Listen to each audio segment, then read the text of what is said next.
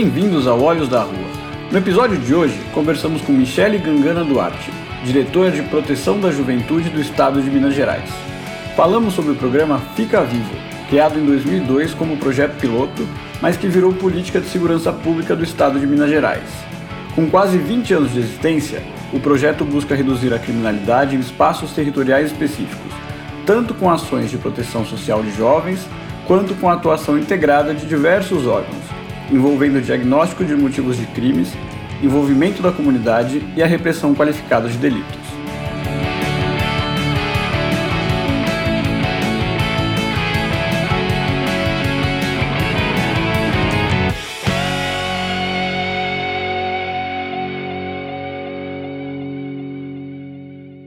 Michele, muito obrigado por aceitar o convite de participar do nosso podcast. Para mim é uma honra poder estar falando do projeto Ficar Vivo. É um projeto que eu conheci há muito tempo e foi muito legal conseguir o seu contato para a gente fazer essa conversa. Pelo que eu sei, a Fica Vivo é uma das políticas de segurança pública mais antigas no Brasil, né, que tem durado por mais tempo. E, e eu queria conversar, começar a nossa conversa, até para quem não conhece entender, entendendo um pouco o histórico, né? Por que, que surgiu esse projeto? Eu vi alguns dados que, assim como no resto do Brasil, em Belo Horizonte teve um aumento de 170% dos homicídios entre 1990 e 2000, 2001. Então, como que essa questão da segurança levou à criação desse projeto? E eu achei muito interessante que ele nasce como um projeto piloto, que às vezes no Brasil não, não é tão comum. Como que foi esse início do projeto do Fica Vivo? Bom dia, doutor Fernando. O prazer é todo nosso. Fico muito feliz com o convite. É um prazer poder compartilhar a experiência do Fica Vivo com outros estados, inclusive com outros países. O programa Fica Vivo, ele inicia nesse contexto, como o senhor bem trouxe, né, é, no momento histórico em que a cidade de Belo Horizonte assistia um boom dos homicídios, né? E um homicídio muito localizado, um homicídio que tinha uma territorialidade muito bem definido e um público também, tanto vítima quanto autor, muito bem recortado. Então, o poder público, né, o executivo estadual, junto à academia, a Universidade Federal de Minas Gerais, por meio do CRISP, que é o Centro de Estudo de Criminalidade e Segurança Pública, se reuniu para pensar uma estratégia de intervenção frente a esse fenômeno, uma vez que as respostas padrão de segurança pública não estavam conseguindo incidir intervenção que fizesse uma redução nesses índices tão preocupantes. Obviamente, tinha atuação das polícias, polícia militar, polícia civil, mas era necessário pensar uma outra alternativa que, que conseguisse chegar nesse público e compreender um pouco melhor esse fenômeno. Foi-se então pensado no projeto piloto, e de fato, como o senhor muito bem sinalizou, né? A gente não tem no Brasil essa, essa prática de realizar um piloto e, e desenvolver a partir dali estratégias mais qualificadas aquela época, o piloto ele foi desenhado para um território que até hoje a gente tem a atuação do programa nele, que é o aglomerado Morro das Pedras, que fica localizado na região oeste da cidade de Belo Horizonte. O Morro das Pedras tinha esse contexto, é, doutor Fernando, que o senhor sinalizou, né? Assim, um, um aumento de mais de 170% se comparado à cidade toda de Belo Horizonte, então tinha algo muito localizado naquele território. E o que, que era observado ali, doutor? Assim, mais do que o homicídio, né, assim, é, o homicídio doloso, esse homicídio ele era tanto executado e tinha como as vítimas jovens de 15 a 29 anos moradores desse território, em sua maioria do sexo masculino. Então, é, nesse diálogo entre poder público e universidade, foi desenhado esse piloto como uma estratégia de chegar até essa juventude. O projeto piloto, que foi desenvolvido no, no ano de 2002, ele aconteceu na época assim, do mês de julho, então são férias escolares, né? É um período de férias escolares, foram desenvolvidas dessa forma oficinas que tinham como perspectiva fazer essa escuta desses adolescentes e jovens sobre que fenômeno era aquele que estava se apresentando ali no, no aglomerado do Morro das Pedras. Os resultados foram muito satisfatórios. Houve uma redução considerável dos homicídios mediante essa intervenção. Talvez, né, assim, o, o maior potencial tenha sido indagar para essas juventudes por que precisa matar, né? É, é, as coisas não podem ser resolvidas de outra forma. Então, é uma estratégia também de resolução pacífica de conflitos. No ano de 2003, o programa, diante né, essa, essa experiência do piloto, se transforma, então, de fato, num programa, numa política pública, com o nome Controle de Homicídios o programa ele foi institucionalizado por meio de um decreto 43334 de 2003. Entretanto, a comunidade, os moradores lá do Morro das Pedras, disseram que ter uma política pública com o nome controle de homicídios seria um nome muito é, com um rótulo para aquela comunidade muito pesado e pouco atrativo para jovens. E aí a comunidade do Morro das Pedras, junto a uma empresa, uma instituição de comunicação, lança esse nome, né? Fica vivo e que eu costumo dizer, doutor Fernando, que é o maior sucesso do programa é esse nome, né? Assim, porque é um nome muito forte e ele tem uma força também de intervenção com as juventudes que é, um, que é muito impressionante. Então, de uma forma, uma tentativa resumida, essa é a, a, a história do piloto de criação. O interessante é que até esse marketing do nome veio da, da comunidade. E eu não sabia desse ponto, ah, que logo no começo teve essa escuta. Então, pelo que eu entendi, houve uma preocupação, tanto da academia quanto dos órgãos de segurança, órgãos de governo, em ouvir as pessoas que viviam ali para fazer o diagnóstico. Então, o diagnóstico não veio de fora para dentro. É claro que, que a academia tem sua inteligência, sabe dos dados, a, a polícia tem a, a, a prática do dia a dia, mas também se buscou da comunidade. Então, o projeto tem desde o nascimento um aspecto comunitário, é isso? Perfeito, doutor, é isso mesmo. A gente trabalha com um conceito que ele é basilar na atuação do programa Fica Vivo, que é o conceito de segurança pública cidadã. É um conceito que ele é um desenvolvimento né, do conceito de segurança pública. A Constituição de 1988 traz no artigo 144 essa roupagem de uma segurança pública cidadã numa perspectiva de pensar a segurança pública como dever e como direito. E nesse contexto, a gente também introduz na execução do programa Fica Vivo um aspecto muito forte de participação e controle social. Então, como o senhor bem disse, né, assim, desde a da sua criação, passando pelo nome do programa e até hoje, todas as nossas ações, a gente tenta que elas sejam minimamente consultivas com as comunidades onde nós estamos sobre os aspectos de execução do programa. É claro, né, como o senhor muito bem sinaliza, né, assim, a gente, enquanto política pública, não consegue ser plenamente de controle social. A gente tem uma baliza metodológica de atuação. Mas como que essa baliza ela vai ser empregada em cada uma das comunidades? Eu diria para o senhor que quem vai nos dizer é o público de cada uma dessas comunidades. Então, eu poderia dizer para o senhor que eu tenho hoje é, 27 fica-vivos diferentes, com a mesma matriz metodológica. Mas cada comunidade, cada juventude vai dizer para a gente qual fica vivo, que mais se adequa dentro do escopo que a gente tem à realidade daquele território. Até entrando nisso, quando a gente pega, até já em outros episódios, a gente conversou bastante sobre isso. Né? O homicídio tem um caráter de múltiplas formas. É um crime, mas que pode ocorrer por vários motivos. Né?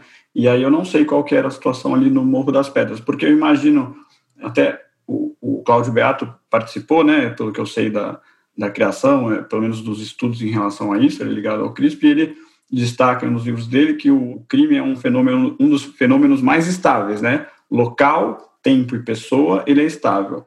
Mas ainda assim, você pode ter uma onda de homicídio relacionada com ah, questões de bares, brigas de gangue, facções, ah, drogas. Então, podem ser vários motivos, até feminicídio, né? Então, podem surgir vários motivos diferentes. E aí, até perguntando, a própria comunidade ela, ela consegue normalmente identificar qual é o problema ou isso tem que ser trabalhado também com a academia, com a polícia para para entender exatamente qual é o problema a ser combatido naquele local? Eu concordo muito com a ponderação que o senhor faz com relação a esse a esses elementos multifatoriais e multicausais que tocam o, o fenômeno do homicídio. É, e a gente tenta, na nossa prática, empregar essa leitura multifatorial e multicausal do fenômeno, bem como pensar se, são, se é um fenômeno que ele é multicausal e multifatorial, ele precisa ter respostas igualmente multicausais e multifatoriais, né, multissetoriais. A gente tem um, uma atividade que é desenvolvida pelo programa Fica Vivo, que chama Análise da Dinâmica Social das Violências e da Criminalidade. Essa é uma atividade que é desenvolvida pelas equipes, cada um desses territórios que tem a atuação do Fica Vivo tem uma equipe que é formada, em sua maioria, por profissionais com graduação em psicologia e serviço social, com algumas variações, é, geografia, história, ciências sociais, esses profissionais, eles desenvolvem essa atividade que é fazer essa análise do território. Essa análise, ela comporta tanto o que a equipe tem de leitura, a parte da atuação deles ali, como também o que que a polícia, as polícias têm de leitura, o que que as outras instituições têm de leitura e também o que que a comunidade tem de leitura sobre os fenômenos sociais e criminais que acontecem ali. E aí isso é muito interessante porque a gente transita em muitas variáveis, né? Assim, não só localizado em cada território, então nós temos territórios em que há um conflito de grupos rivais muito intensificado e acarreta num boom de homicídios, mas nós temos também outros territórios em que tem muito conflito por questões passionais, por exemplo, né? Assim, ou mesmo o feminicídio, ou correções por parte do tráfico de drogas, que acaba levando a um homicídio, uma lesão corporal tão grave que recai num homicídio. Cada um desses contextos, eles são analisados pela equipe e todas as respostas que a gente desenha metodologicamente, elas são baseadas nessa análise, que é multicausal, que é multifatorial e que precisa de respostas multissetoriais. Entrando nessa questão multissetorial, e até para a gente entrar já no projeto consolidado como ele está hoje, pelo que, que eu entendi, me corrija se estiver errado, toda vez que se cria um, um, um, núcleo do Fica Vivo, né, ele tem dois grupos, tem uma coordenação e dois grupos. Um grupo ou eixo de proteção social e um de intervenção estratégica. É isso, né? É isso sim, doutor. Como é um projeto focado em territórios, cada território tem um grupo, tem seus eixos, é isso? Profissionais diferentes para cada um dos núcleos. É assim que se forma ou tem uma, uma central? Então, doutor, deixa eu ver se eu consigo explicar um pouco melhor. Assim, o programa, metodologicamente falando, ele tem dois eixos de atuação: o eixo proteção social e o eixo intervenção estratégica. Essa unidade que está localizada em cada um desses territórios de atuação do programa Fica Vivo são desenvolvidas ali, em sua maioria, ações de proteção social, uma vez que a equipe está alocada naquela comunidade, naquele território e o eixo de proteção social, ele tem essa perspectiva do atendimento ao público, que ali reside, e de articulação da rede de proteção que ali existe. Já o eixo intervenção estratégica, ele é um eixo mais institucional. Então, a equipe que está em loco, ela não desenvolve, digamos assim, o eixo intervenção estratégica ali no território. O eixo intervenção estratégica, ele é desenvolvido por nós, que compusemos a Diretoria de Proteção da Juventude, que é a diretoria na qual Fica Vivo está alocado.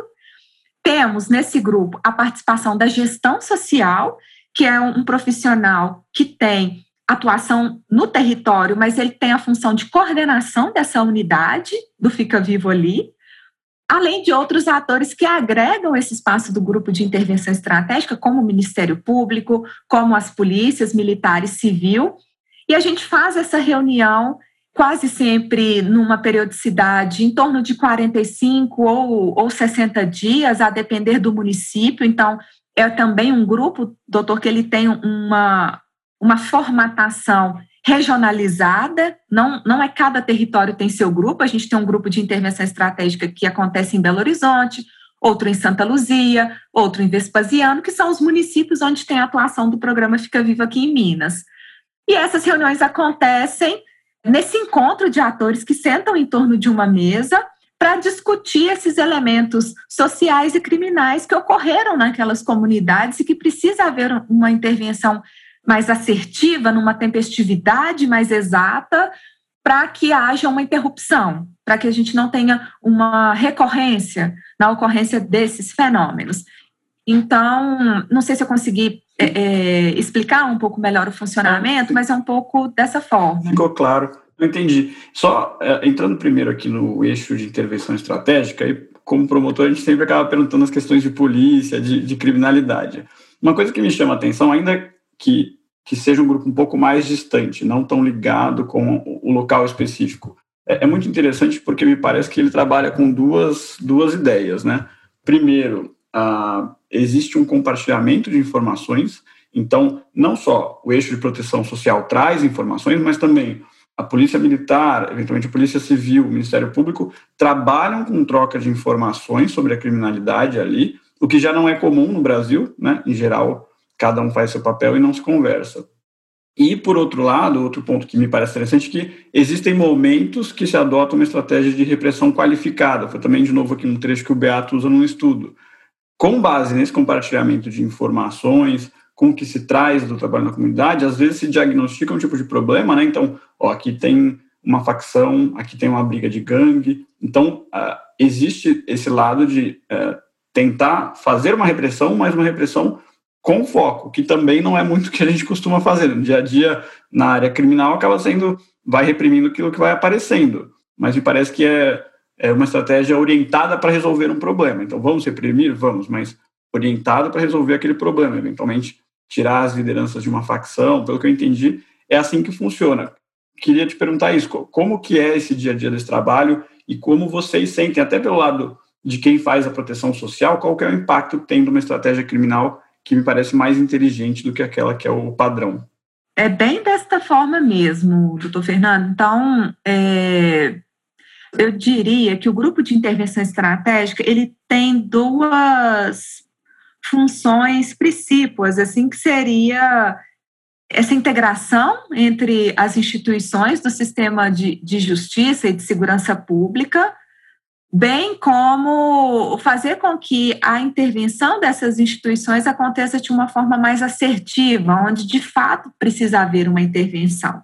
A gente sabe dos excessos, né? Assim, todas as instituições tem demandas inúmeras e acaba causando um excesso e, consequentemente, uma morosidade nas nossas intervenções. Então, a gente tenta trazer esse recorte de quase que um, um, filtro de onde, de fato, precisa haver uma intervenção de uma forma mais tempestiva e assertiva. E, nesse sentido, a participação da proteção social no espaço sempre levando uma análise mais macro e mais social daquele território. Né? Então, a gente leva sempre é, quantos homicídios aconteceram, quais são as nossas leituras sociais em torno da ocorrência daquele homicídio, possíveis desdobramentos que nos preocupam, né? Porque a gente sabe que, principalmente com juventudes, esse aspecto da, da, do revide é muito forte, né? Passa até, inclusive, por uma questão da masculinidade, né? Eu preciso revidar para provar que comigo as coisas não podem ser dessa forma. Então, a gente sempre leva para o espaço análises mais macro desses fenômenos criminais dessas comunidades. Se, se me permite, vocês levam até pois então uma situação dessa, né, de desses ciclos de vingança. Às vezes, se vocês identificam que vai começar um ciclo desses, pode ser levado com urgência para tentar uma intervenção mais efetiva para impedir isso. Já aconteceu? Exatamente, várias vezes, várias vezes. Então, é, quase sempre eu diria, quando há um homicídio, a gente já começa, porque eu digo muito isso também na prática do trabalho, do Fernando, assim, para nós do Fica Vivo, depois que o homicídio aconteceu, ele só serve para a gente, para a gente pensar o território, a gente, a gente, claro, obviamente, fica muito enlutado, vamos dizer assim, com esse sentimento de luto, porque é uma vida que se perdeu, uma vida jovem, né? O que a gente precisa fazer a partir disso é pensar nos desdobramentos da ocorrência daquele homicídio. Então, nesse sentido, se vai ter revide, quem que foi que matou, porque a gente observa, pelo menos aqui em Minas, não sei se o contexto que, que o senhor observa no, no território de atuação do senhor, mas aqui em Minas opera muito assim. Existe um conflito de dois grupos. Se um grupo foi lá e matou uma pessoa, esse grupo que foi lá e matou, ele meio que já se prepara para o outro que virá cobrar, como eles falam, né? Assim, nós vamos lá cobrar o vacilo, a expressão que é usada aqui em Minas. A comarca que eu atuo é, é vizinha de Minas, então é a mesma ah, realidade. Então... sabe muito bem como é que a coisa acontece, né? E aí a gente já começa a pensar intervenções nesse aguardo do revide, né? De tentar desconstruir isso com aquele menino, com aquele grupo, porque a gente também tem uma entrada com esses grupos a partir das intervenções que a gente faz nas oficinas, né? Então, é, é de dizer, vale a pena revidar, vale a, você pode morrer, né? E seu filho que acabou de nascer, que essa coisa, né, do de tornar-se pai para o público que a gente atende também é muito forte, né? É, e seu filho crescer sem um pai, a gente tenta intervir fazendo com que esse grupo desista de revidar. Mas mais do que isso também, porque nem sempre é possível, a gente pensa toda uma articulação com essa rede, com a polícia, né? Assim, olha, precisa de intensificar a presença, inclusive, do grupamento GEPAR, né? O GEPAR é o grupamento especial de policiamento em área de risco, que atua em parceria conosco. O GEPAR precisa estar mais atuante naquela região, porque espera-se um revide, é, ou mesmo outras instituições, suponhamos que é, um ator específico desse grupo que espera-se um revide, ele tem uma medida ou uma pena em aberto, um mandado de prisão em aberto, vamos intensificar, fazer cumprir esse mandado, né? Assim, para que a gente, eu diria, doutor Fernando, assim, para que a gente não permita uma guerra e se houver uma guerra, que a gente tente dilatar o máximo de tempo possível a ocorrência dela. Porque quando a comunidade está em guerra, dificulta muito as ações de proteção social, porque a, a equipe também está em risco, né? Então, a gente tenta dilatar esse tempo da guerra ou fazer com que a guerra não aconteça, para aí, então, a gente trabalhar. Então, nesse sentido, a rede de proteção, ela também opera em fortalecer esses fatores de proteção para que não haja a ocorrência de um desdobramento de homicídio, como um exemplo como esse que eu estou trazendo aqui para o senhor.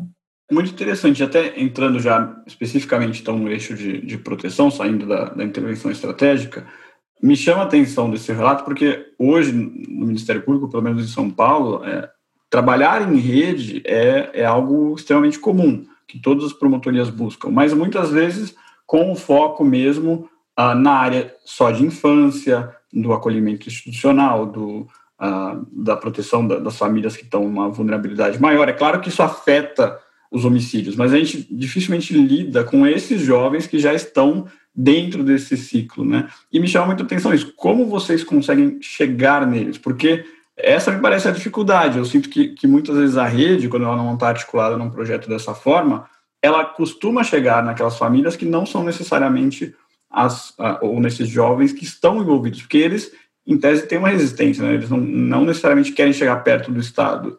Então, como que vocês fazem normalmente para chegar nesses jovens? Acho que o primeiro elemento, doutor Fernando, é a gente executar uma política pública que ela não tem nenhum tipo ou pouquíssimos critérios de participação. Então, eu diria para o senhor assim que os dois critérios de participação no Fica Vivo é faixa etária, ter de 12 a 24 anos, e existem algumas exceções, porque quando a gente observa que há um, uma criança né, de 11 ou 10 anos que já tem ali um. já está bordeando, vamos dizer assim, a criminalidade, a gente já se atenta a ela, já começa a traçar algumas estratégias de aproximação, bem como depois dos 24, a gente não tem um, uma lógica de atuação, doutor Fernando, assim, o menino completou 24 anos hoje, amanhã ele está fora do Fica Vivo. A gente faz um trabalho Se o menino entrou no Fica Vivo com 15 anos e se ele está com 24 precisa continuar no Fica Vivo, alguma coisa de errado aconteceu. Porque esse tempo foi o tempo que nos permitiu ampliar possibilidades para esse menino. Com a rede de proteção, trabalhar, qualificação profissional e outros elementos que vão surgindo, né? E o outro critério é ser morador dessa área de atuação do programa, com também algumas ressalvas, porque eu não, não vou dizer para o senhor que 100% do público que hoje está no programa lá no Morro das Pedras é morador. Alguns casos a gente atende também alguns que estão no entorno, né, nessa perspectiva mesmo de qualificar as nossas intervenções. Esses são os dois únicos critérios que a gente tem no Fica Vivo. Então, nós já tivemos situações, doutora, assim, da gente receber um menino armado no espaço da oficina, por exemplo. O fato dele estar armado, a gente não diz para ele você não pode estar aqui. A gente diz, pode vir, mas por que, que você tem que estar armado? Porque, e aí o menino vai dizer um monte de coisa para gente. Ele vai dizer, eu, tô, eu preciso andar armado, porque se antes de me matarem eu mato, e aí a gente vai entender, uai, quem está querendo te matar? Uai, vamos tentar pensar numa outra coisa, além de matar antes? O que mais que é possível a gente pensar? E esse trabalho é desenvolvido também por um ator que é, doutora, assim, fundamental para a execução do programa Fica Vivo. E num passado recente eu tive um encontro com o professor Cláudio Beato, que o senhor mencionou aí algumas vezes, é uma pessoa por quem eu tenho uma admiração enorme. Eu estive com ele na Universidade Federal e ele me fala meio que de pé de ouvido, assim, Michele, o Fica Vivo só não acabou até hoje porque a juventude não deixa e porque a gente tem os oficineiros.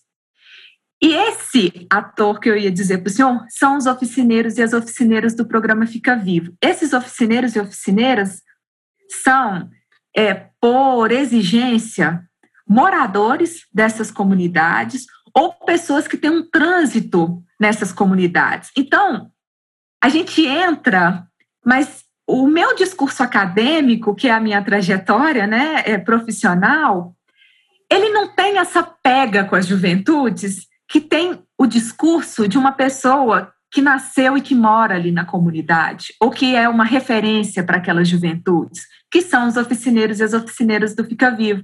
Essa intervenção, doutor Fernando, de chegar num menino armado e dizer para ele assim: que é isso? Né? Assim, por que, que você está armado? Não há uma liberação para todo mundo no nosso país do uso de arma. Tem que estranhar, né? Assim, alguma coisa está acontecendo. Quem consegue fazer intervenções desse tipo são os oficineiros e as oficineiras. É aquela pessoa que às vezes chega num grupo e fala: vocês não vão matar, vocês não vão fazer isso ou aquilo outro. Ou mesmo sinalizar para a gente: esse menino vai morrer. E aí a gente começa a articular toda a rede de proteção em torno desse menino, dele dar um tempo ali da comunidade, ir para casa de alguém, de algum familiar, ou mesmo a rede institucional, o Programa de Proteção à Criança e Adolescente Ameaçado de Morte, PPCAM, a gente começa a desenhar uma estratégia. Como muito bem disse o professor Cláudio Beato, se não fossem o público e os oficineiros e as oficineiras, o programa não teria o sucesso e a longevidade que ele tem. Interessante, é, eu não, conhecia essa figura. Eu lembrei agora, a gente tem um, tem um outro episódio que a gente fez com o Eduardo Alencar, ele fez um trabalho dentro do sistema prisional. E um dos focos do trabalho dele, ele fala em governança nodal, que existem dentro do sistema prisional vários interesses diferentes, atores, então o poder público, os presos, e ele descreve muito no livro uma figura que ele chama de chaveiro, que é quem faz a ligação desses nódulos, dos interesses. Então, o oficineiro, de certa forma, ele faz isso para o trabalho. Então, ele faz uma ponte entre academia, governo e a comunidade, esses jovens. Ele, ele faz a ligação desses, de todos esses agentes dos interesses, e aí ele exerce um papel fundamental. É isso que ele faz ou, ou não? É exatamente isso. Eu não conhecia esse conceito, fiquei até é curiosa de. É muito interessante porque faz muito sentido para a atuação dos oficineiros e das oficineiras. Assim, eu usaria a expressão que eu não conhecia essa do chaveiro. Costumo dizer que os oficineiros... É, é que o, só, o chaveiro é, é, o nome que dão lá em Pernambuco, especificamente para essa pessoa, que seria o oficineiro. Uhum. É, mas ele faz essa governança nodal, que ele chamou o autor do livro de governança nodal, mas o chaveiro é o nome que deram lá em uhum. Pernambuco para essa pessoa. Entendi. A gente aqui fala ponte. O oficineiro, oficineira é essa ponte que vai ligando, né? Assim, é, juventudes, programa Fica Vivo, é, comunidade, serviços. De fato, é essa pessoa que vai juntando, transformando essa rede com alguns pontos de nós, e em alguma medida também fazendo com que esses nós, eles se desfaçam e sejam criados outros nós, Sim. assim, de ligação, né? Numa perspectiva de ligação, né? De Ele faz a dinâmica também, né? Desses grupos. Interessante. Exatamente. Se eu pudesse entrar agora um pouquinho na questão territorial, que me parece também central, né? O próprio programa é criado em territórios. Mas tem um, um ponto que eu, que eu não sei se vocês tratam, que é de intervenções no território também. Então, não sei se vocês chegam no poder público, no município, para fazer uma intervenção ou até intervenção naquele sentido mesmo da polícia. Então, vocês buscam entender, por exemplo, ó, esse é um bar aqui, três homicídios, três homicídios na área desse bar, tem alguma coisa acontecendo aqui, ou diversos homicídios, violência perto dessa casa, que tudo indica um ponto de venda de droga. Então, vocês fazem, buscam é, intervenções no território, no programa ou não? Buscamos, doutor Fernando. Esse diálogo nosso com as prefeituras, ele é muito intenso. Claro que algumas mais outras menos, né? Mas a gente tenta, inclusive no grupo de intervenção estratégica, ter, se não a participação de um representante da prefeitura, tirar encaminhamentos que o grupo de intervenção estratégica endereça ao prefeito ou aos secretários, enfim, né, ao poder público municipal, ao executivo municipal. E é muito é, nesse viés do que o senhor traz mesmo, né? Assim, eu vou dar um exemplo prático. Aqui em Minas, a gente tem tido algumas intervenções urbanísticas, né, em algumas comunidades, nessa perspectiva de, de melhora da qualidade de vida dos moradores. Então, há uma, uma recorrência de intervenções urbanísticas nas comunidades. Mas, por vezes, suponhamos, houve uma, uma obra numa determinada região e o entulho da obra, a obra finalizou, mas o entulho permanece lá. Esse entulho se transforma em um fator de risco, por exemplo, para a ocorrência de situações de violência sexual naquela região, né? A gente dialoga com a prefeitura sobre a importância da retirada daquele entulho dali. Iluminação de alguns espaços, é, às vezes ficam, né, assim, as famílias saem de uma determinada região e ficam ali os escombros das casas, e essas casas são utilizadas, suponhamos, para tráfico mesmo, tráfico de drogas, né? A gente dialoga com a prefeitura sobre o quanto aquela casa ou aquelas tem sido um fator de risco para aquela comunidade, mato alto nas comunidades. Nossa, uma infinidade, sabe, doutor Fernando, assim, de, de situações territoriais falta de, de, alguns equipamentos públicos. Então, vou dar um exemplo para o senhor. Tem uma comunidade que a gente atua aqui em Belo Horizonte que se chama Cabana do Pai Tomás. Essa comunidade, parte dela não é atendida pelo CRAS. E isso é um fator de risco enorme, porque a comunidade não tem acesso a esse serviço de assistência social, que ele é fundamental, inclusive, para ter acesso a algumas políticas públicas de recebimento de, de recursos como Bolsa Família, é, cestas básicas, elementos desse tipo que vão impactar em fenômenos de segurança pública. Porque, por exemplo, uma família, a gente tem tido né, um aumento da pobreza das famílias nesse contexto da pandemia. Se a família tem acesso ao auxílio emergencial, pelo menos diminui a probabilidade da ocorrência de um furto no supermercado pra, de alimento, por exemplo, um roubo, um furto de alimento no supermercado. A gente tem tido um aumento aqui em Minas, também não sei se é, se é o contexto aí da região do senhor, eu suponho que sim, de aumento de pequenos furtos, de, de produtos de menor valor, assim, rouba uma torneira para vender e comprar comida, tem acontecido muito. Então, quando a gente oferta o acesso a, por exemplo, auxílio emergencial, a gente minimiza, em alguma medida, esse fator de risco e que vai impactando e acaba virando uma bola de neve. Né? Então, esse aspecto territorial para nós, a gente até utiliza duas expressões que eu acho importante dizer para o senhor: área de abrangência e área de atuação. O programa ele tem um recorte de área de abrangência a partir, inclusive, de setores censitários, porque a gente precisa contabilizar os homicídios dentro do território, então a gente precisa ter um os setores censitários muito bem recortados, Mas a gente tem também a área de atuação. Dentro daquela área de abrangência, quais são as áreas de atuação mais importantes da gente estar para ter acesso a essas juventudes envolvidas com a criminalidade? Não são todas as áreas dentro do território que precisa, existem aquelas que são prioritárias. Então, também esse, essa diferença faz parte da análise da dinâmica social das violências e da criminalidade que a equipe desenvolve.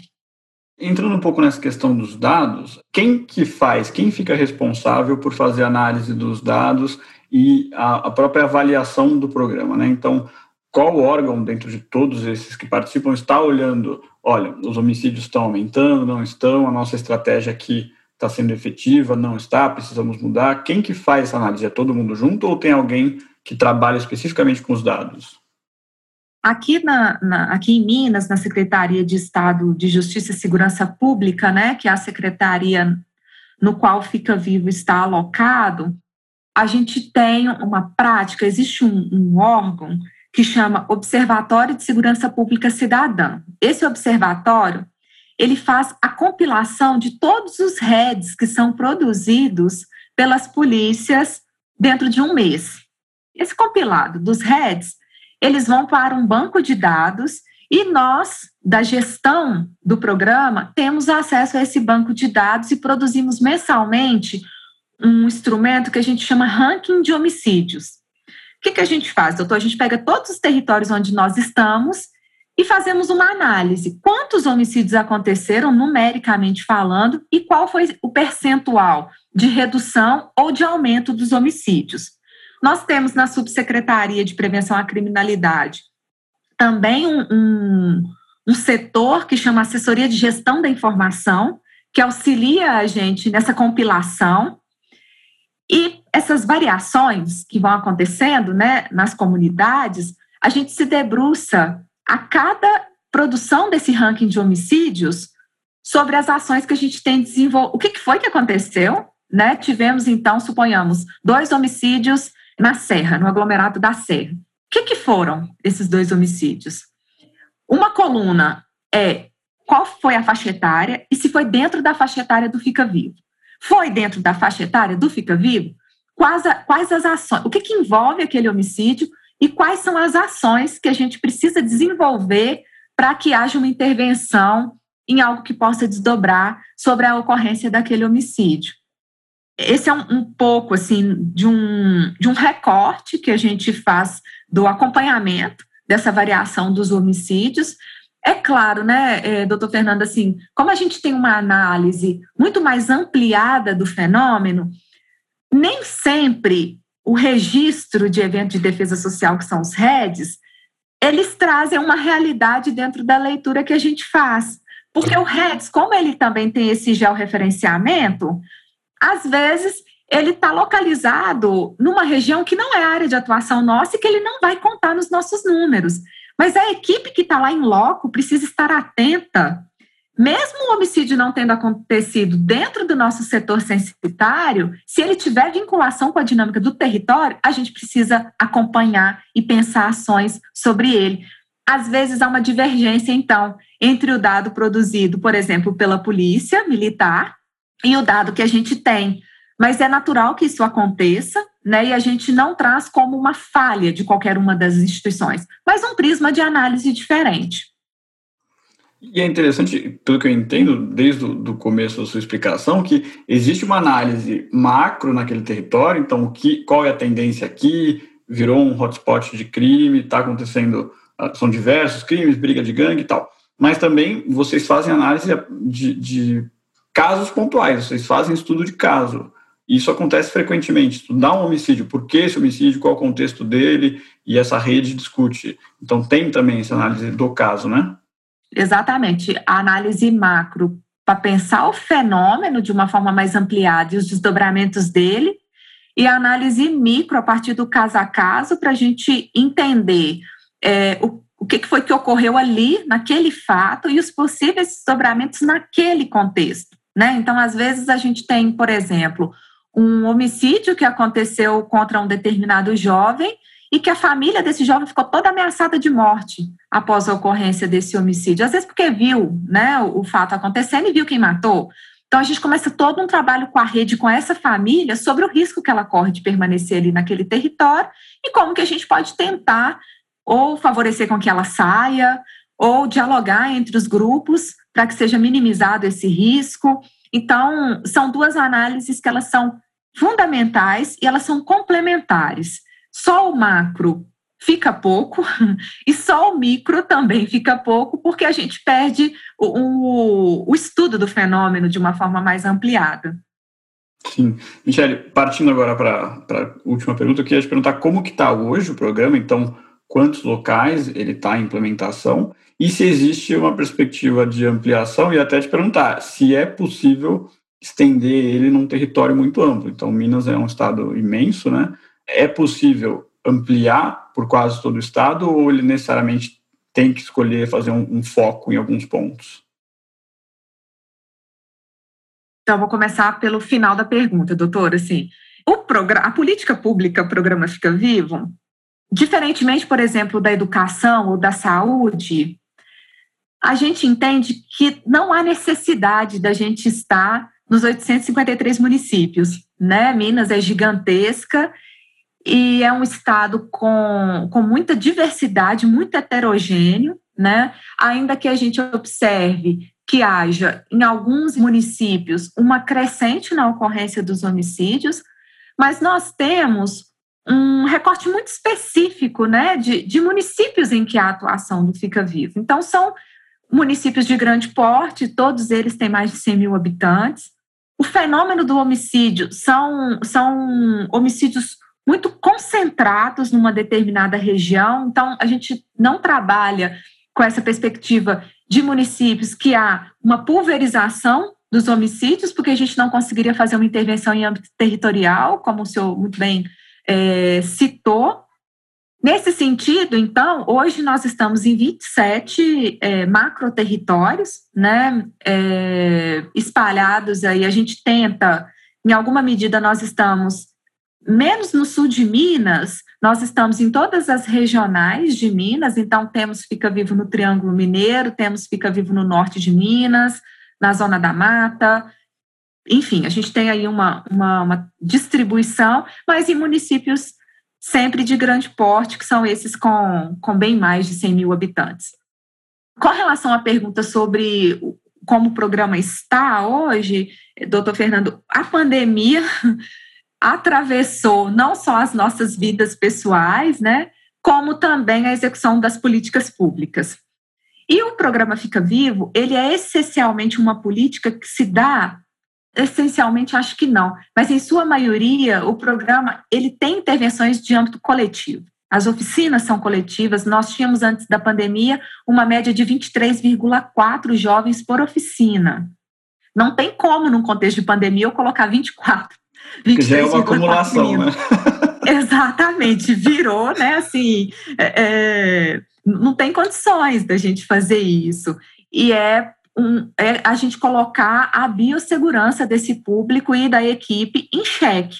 O que, que eu quero dizer, então, doutor Fernando? Assim, que o contexto da pandemia fez a gente repensar as nossas ações, mas de pronto e de forma muito abrupta, nós tivemos que reduzir exponencialmente os atendimentos realizados pelo programa. Hoje, nós temos no máximo 10 adolescentes e jovens atendidos em cada encontro de oficina que é um, um máximo para a gente conseguir lidar ali num ambiente com jovem, que também não é fácil.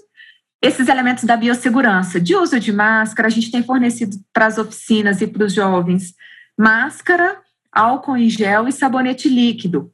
Mas essas comunidades também, o entendimento sobre o uso de máscara é difícil a gente convencer, então, de fato, é um trabalho assim, né? com essa juventude de dizer, gente, vocês precisam usar máscara, e, e eles não entendem por que, que precisa usar máscara. Mas o que, que tem acontecido? Assim, eles têm usado máscara só nos ambientes do Fica Vivo, e aí saiu, eles jogam a máscara fora. e falam com a gente, doutor Fernando, assim, eu só uso máscara porque para eu participar do Fica Vivo eu tenho que estar de máscara. E a gente fala, é isso mesmo, você tem que estar de máscara no Fica Vivo e para fora do Fica Vivo. Mas é difícil. Virou um programa de saúde pública também. Exatamente, doutor. Em primeira instância, eu tenho dito isso, assim. A gente tem sido um programa muito mais de sensibilização e convencimento neste momento da pandemia sobre os cuidados com a biossegurança do que, de fato, um programa de controle de homicídios, assim, sabe? E aí, é, é, numericamente falando, em, em, perspectiva de metas e indicadores, o programa está muito aquém do que a gente executava antes da pandemia. Antes da pandemia, a gente tinha uma, uma média mensal de 10 mil jovens atendidos né, nesses 27 territórios de atuação. Eram 393 oficinas acontecendo, com 330 oficineiros e oficineiras, era um número assim, né, significativo. Quase 500 grupos de intervenção estratégica realizados. Os grupos de intervenção estratégica não sofreram tanto impacto porque a gente tem feito virtual, mas as ações que são presenciais, todas elas foram impactadas. E atualmente o programa sofreu muito com esse atravessamento da pandemia. Para além disso, doutor Fernando, no início da pandemia, o estado de Minas Gerais sofreu assim uma queda na arrecadação gravíssima e nós acabamos precisando suspender as atividades em sete unidades de prevenção, que são as unidades que têm a atuação do programa Fica Vivo e também do programa Mediação de Conflitos. E aí, o que, qual que é o nosso planejamento quando o senhor pergunta assim, né? Quais são, qual que é o futuro, né? Assim, o que, que a gente está pensando aí para os próximos tempos do Fica Vivo? É a retomada dessas unidades, então foi um compromisso, inclusive, público do próprio governador, que se trataria de uma suspensão e não de um encerramento dessas atividades. Então, a gente está trabalhando com essa retomada, que já foi autorizada pelos órgãos que fazem esse controle financeiro no Estado. Estamos trabalhando então com essas retomadas. A gente tem muitas demandas de implantação do Fica Vivo em outros municípios de grande porte. A gente tem trabalhado, mas é claro, né? O cenário financeiro, ainda que tenha havido uma estabilização, está longe de ser o, o ideal, né? Então a gente também não consegue responder a todas as demandas.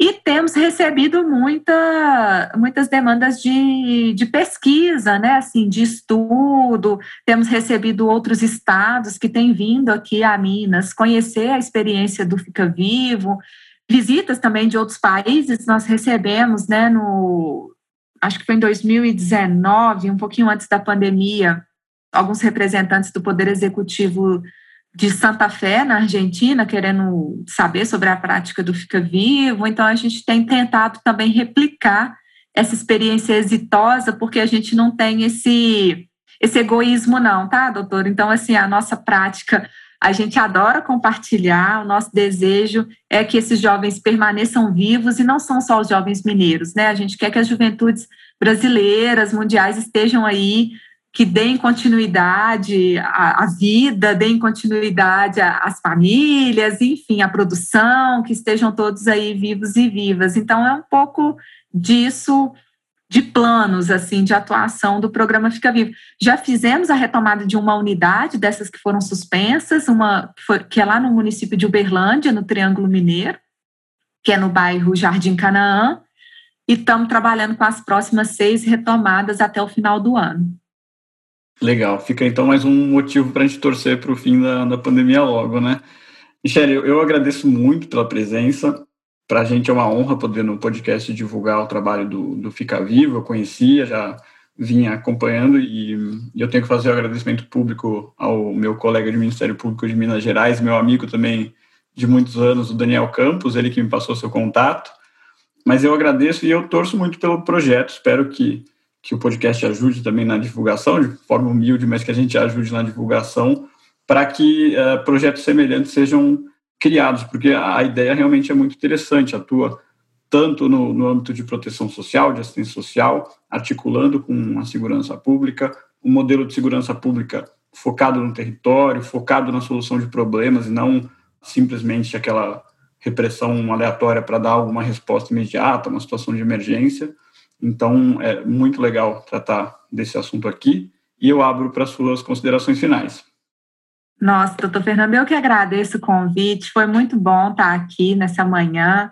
É, eu costumo dizer que todas as vezes que eu sou convidada a falar sobre o Fica Vivo em qualquer espaço ou pesquisas, eu adoro, porque em primeira instância, doutor Fernando, eu me ouço falando e eu repenso a minha prática e eu ouvindo as pessoas também me interrogando, me fazem pensar em outras coisas que o programa pode desenvolver. E o Fica Vivo, ele, ele é uma metodologia que ela, ela sofre adaptações cotidianamente. A gente não tem uma rigidez metodológica. Então, eu diria que o senhor contribuiu muito com o desenvolvimento metodológico do Fica Vivo. Acho que eu tive aqui, mas talvez o senhor não dimensione que o senhor muito mais me promoveu pensar do que qualquer outra coisa. Então, eu agradeço muito, eu parabenizo a iniciativa do podcast, escutei todos eles, assim, e, e eu quero poder divulgar para as equipes também, para que eles possam repensar suas práticas, repensar um fazer, ampliar possibilidades, pensar em outras coisas, inovar.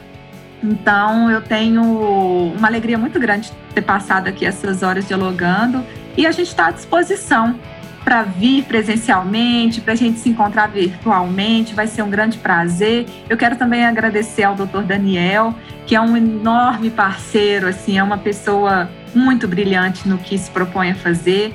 Então, eu fiquei muito feliz dele ter feito esse contato, ter feito esse, esse encontro nosso, né, doutor Fernando? E eu estou à disposição, o programa Fica Vivo está à disposição também. Muito obrigada.